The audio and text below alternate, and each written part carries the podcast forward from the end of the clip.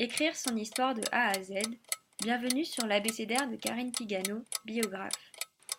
Aujourd'hui, dernier épisode, Z comme zizanie.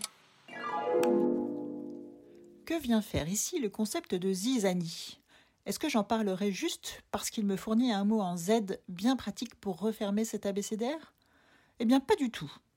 Un livre autobiographique destiné au cercle familial peut bel et bien semer la zizanie il est bon de le savoir. Cela se produit quand on délivre sa vérité sur un événement familial sans prendre suffisamment de pincettes, ou bien quand on cite telle personne et pas telle autre, ou bien au contraire quand on parle trop de quelqu'un qui préférerait rester dans l'ombre.